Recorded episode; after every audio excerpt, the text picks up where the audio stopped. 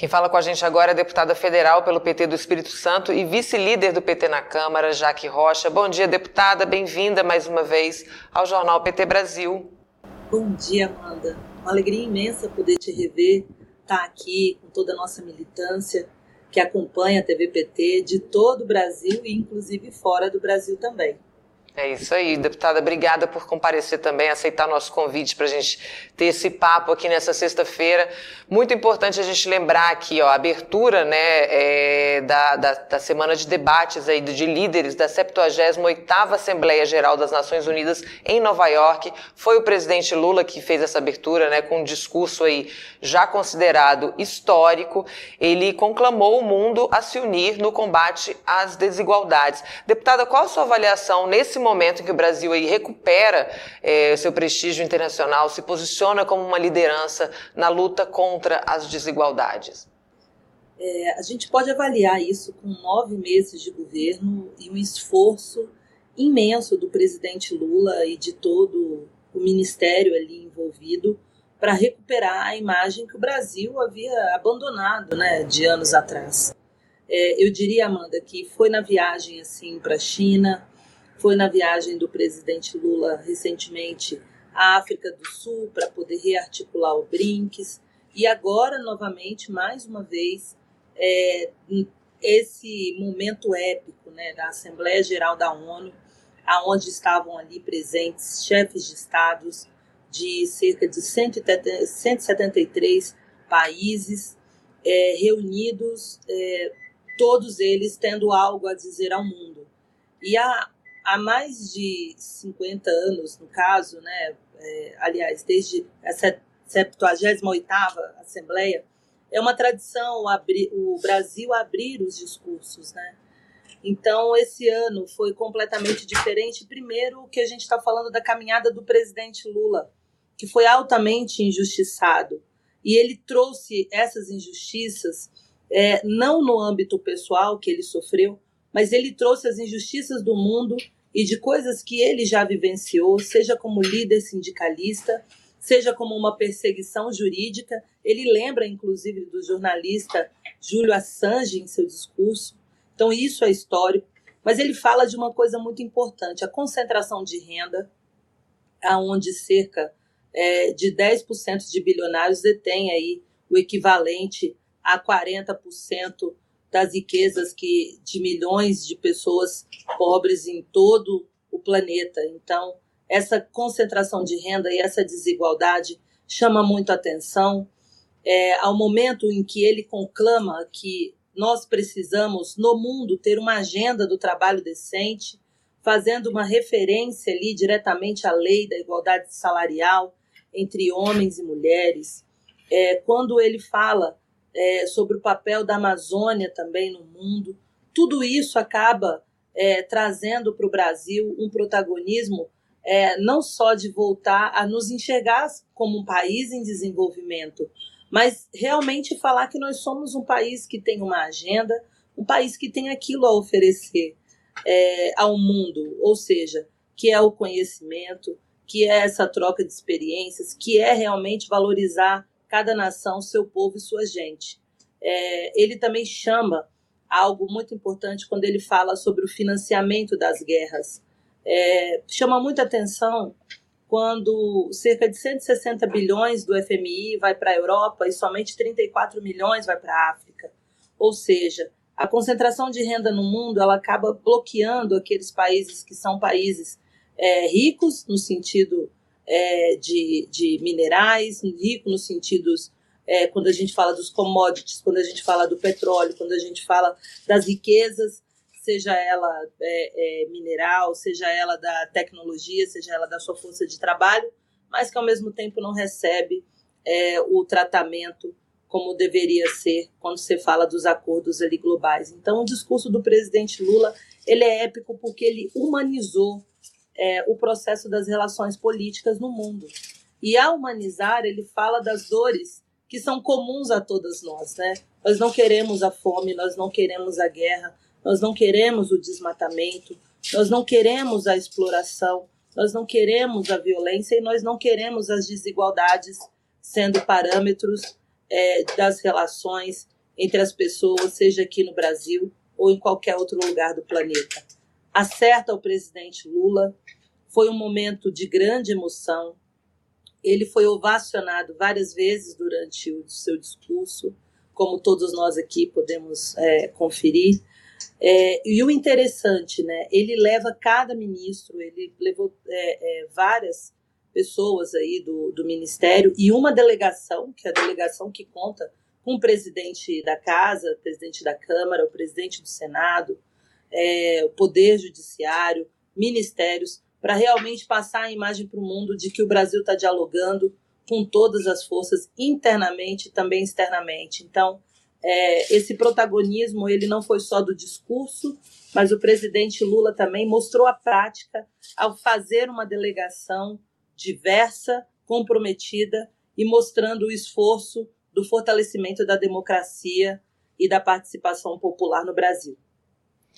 E também uma iniciativa histórica nas relações internacionais, o presidente Lula e o presidente dos Estados Unidos, Joe Biden, formalizaram também nesta quarta-feira a parceria pelos direitos dos trabalhadores e trabalhadoras. Deputada, o que, que significa essa iniciativa, essa parceria entre os dois países?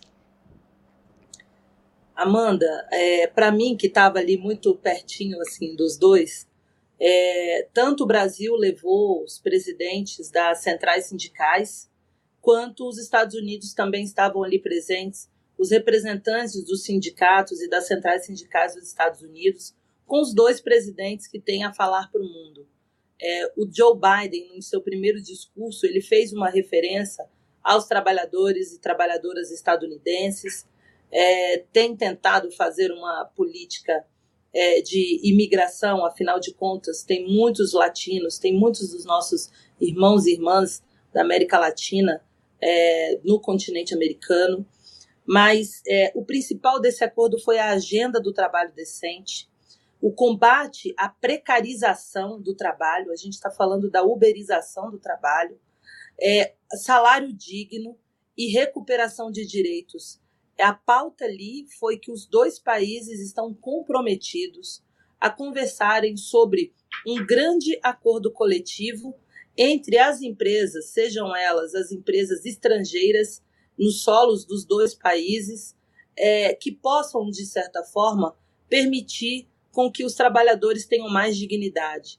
É inadmissível que nos dias de hoje a gente ache que é, um jovem com uma bicicleta, tendo é, muitas vezes que não tem um lugar para você poder se alimentar ou não tendo um banheiro para usar, é, como é hoje as plataformas uberizadas, que isso é qualidade de trabalho ou que isso seja um trabalho.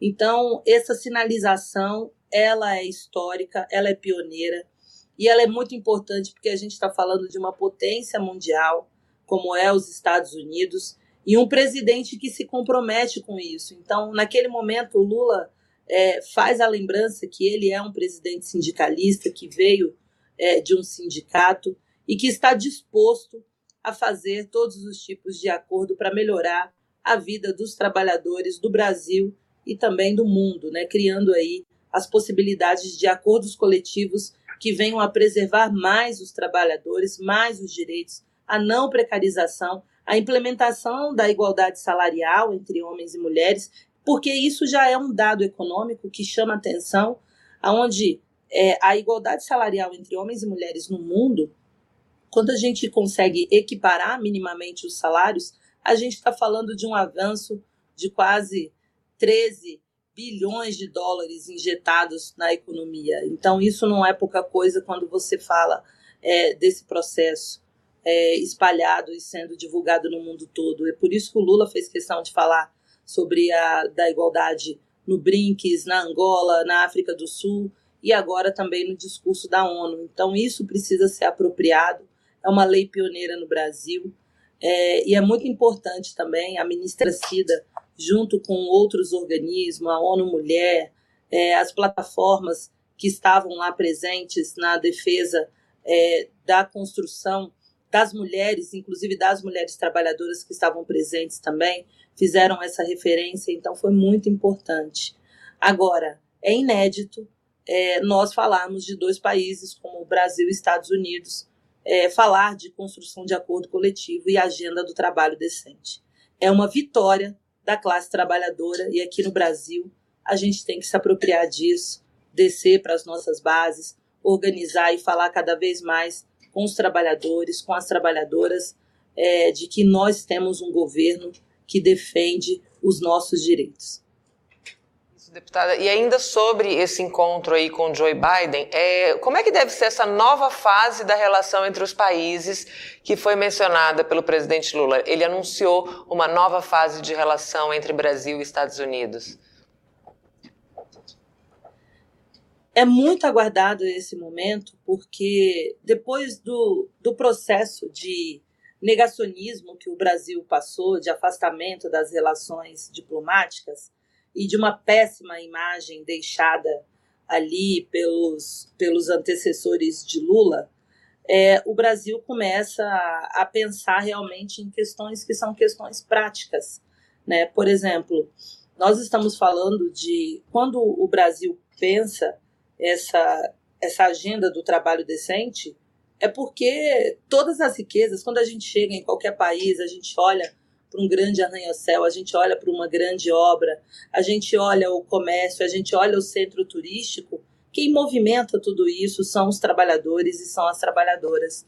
Então, ao implementar uma agenda que valorize principalmente essas pessoas como uma força de trabalho, eu diria que é quase que uma utopia sendo concretizada através é, é, do mundo moderno, né? É, o presidente Lula levanta um dado importante: quem seremos nós diante do avanço da inteligência artificial e qual será é, o futuro do, do nosso trabalho, sendo que é uma competição injusta quando você fala que determinados sistemas não tiram férias, não têm filhos, é, não têm famílias, enfim, quando a gente digitaliza tudo. Então, nós somos pessoas é, que merecemos ter os direitos preservados. Essa é uma pauta é, complexa, não é uma pauta simplória, ela não é uma pauta simplesmente de um discurso. Então, ao mesmo tempo que precisa equilibrar o avanço das tecnologias sociais, que é muito importante, que facilita também o dia a dia, que facilita é, é, o acesso dessas tecnologias na solução da vida das pessoas, mas ao mesmo tempo também nós estamos falando do futuro do trabalho. Então é inédito porque o Brasil e Estados Unidos eles começam a desenvolver aí uma parceria, seja para poder criar é, condições de negociar com grandes plataformas direitos dos trabalhadores e das trabalhadoras, e seja abrir o debate também sobre até onde vai esse papel da inteligência artificial na precarização do trabalho é, e muitas vezes retrocedendo aos direitos já conquistados que são históricos. Uma frase que ele usou, Amanda, que eu acho que é muito importante, é que ele coloca o seguinte, principalmente para essas plataformas que acabam explorando e colocando sempre um certo discurso de prosperidade, é que não é ser contra a plataforma, não é isso. Nem o presidente Lula, nem o Biden é, são contra as plataformas. Mas as plataformas não podem fazer um discurso contra salário digno, contra trabalho decente, contra outros avanços já conquistados. Então, é um momento realmente de rever é, os nossos desafios da modernidade, que é você ter trabalho, salário digno, ter condições a direito à moradia, condições à alimentação, direito à saúde, a lazer, direito a ter é, é o básico, né? Aquilo que a gente está é, escrito aí dentro da nossa Constituição Federal. Então, acerta o presidente Lula, não é uma agenda simples, mas é uma agenda que nos anima muito, anima o Partido dos Trabalhadores, anima a nossa base social, porque a gente volta a falar de um tema originário, orgânico das nossas trincheiras, que sempre foi aí a pauta do trabalho decente. É isso, deputada. E falando também na delegação que acompanhou aí o presidente Lula, né? É, houve também uma série de encontros bilaterais com chefes de estados, é, chefes de estado e lideranças internacionais tratando de temas relevantes para o Brasil e também para fortalecer as relações comerciais do país, né? Além de, de debater essas questões sobre integração, transição energética, saúde e paz no mundo. Em que sentido vai esse reposicionamento do, do Brasil no mundo quando Lula retoma todos esses assuntos urgentes que estavam ali esquecidos, abandonados? Nos últimos anos? O principal é a gente falar o quanto o mundo gasta com a guerra e, e quanto o mundo não gasta para combater com a fome. O Brasil é o terceiro maior produtor de alimento do mundo e nós temos ainda pessoas no Brasil em situação de vulnerabilidade.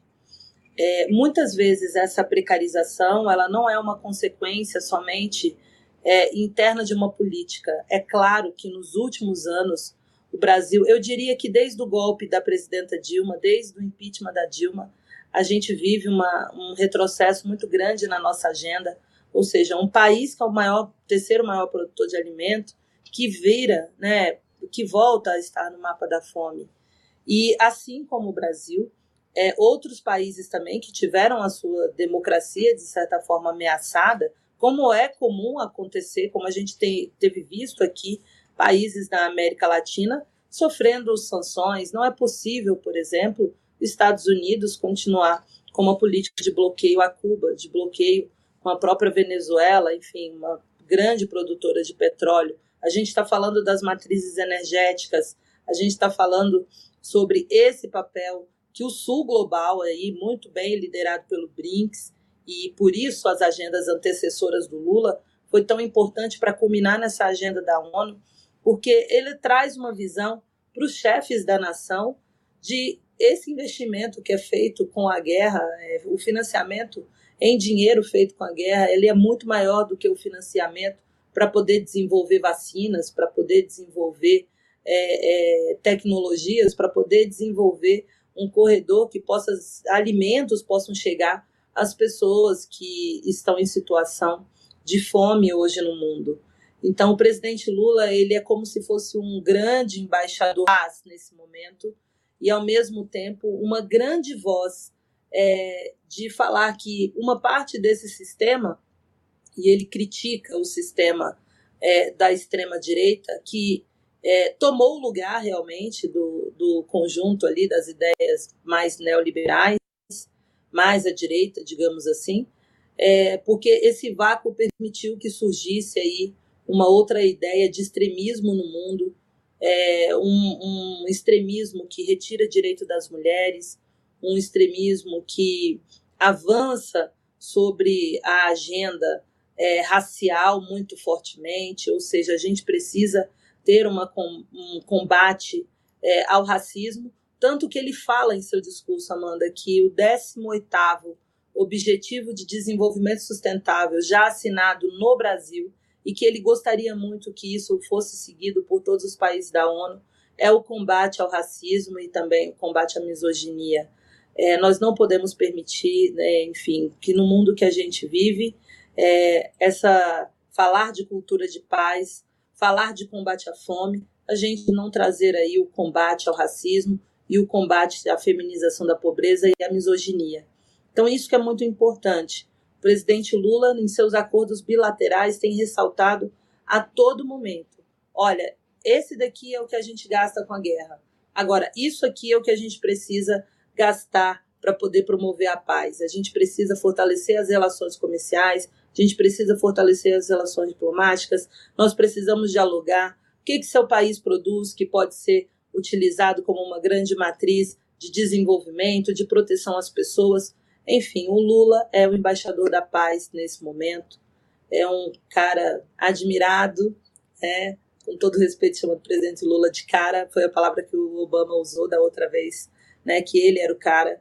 É, mas ele é esse cara hoje, o grande embaixador da paz. Seja falando é, da, da, de todo o potencial econômico do Brasil, é, fazendo novamente essas relações, mas também colocando talvez um pouquinho do dedo na ferida, que a ONU é a grande mesa de diálogo e ela precisa também voltar a ser a protagonista é, desse processo de construção de uma paz, de interrupção de guerras, é, que acabam financiando talvez aquilo que não é necessário, né? A guerra só traz morte, são e a gente precisa realmente de união e reconstrução no Brasil e fora do Brasil também. Com certeza, deputada. Muito obrigada pela participação aqui com a gente nessa sexta-feira. Seja sempre muito bem-vinda ao nosso jornal Venha Sempre. Obrigada. Muito, muito, muito obrigada a você, a toda a sua equipe. E estou sempre à disposição. Hoje eu não estou no carro, como foi da outra vez aí, mas dizer que a, TVPT tem sido cada vez um, um instrumento muito importante para a nossa militância, é, para a nossa base. O que vocês têm feito com a TVPT é importante ressaltar isso para vocês que estão nos acompanhando. É feito com muito esforço, com muito carinho. É, o Diretório Nacional acerta na, na promoção desse canal de diálogo é, para que a gente se mantenha cada vez mais unidos. Então, parabéns aí pela qualidade sempre do jornal, a toda a equipe, a toda a direção do PT por manter aí é, esse, essa plataforma aqui tão importante é, para o nosso diálogo com os nossos filiados e filiadas. Obrigada pelo carinho, obrigada pelo reconhecimento, deputada. Bom dia.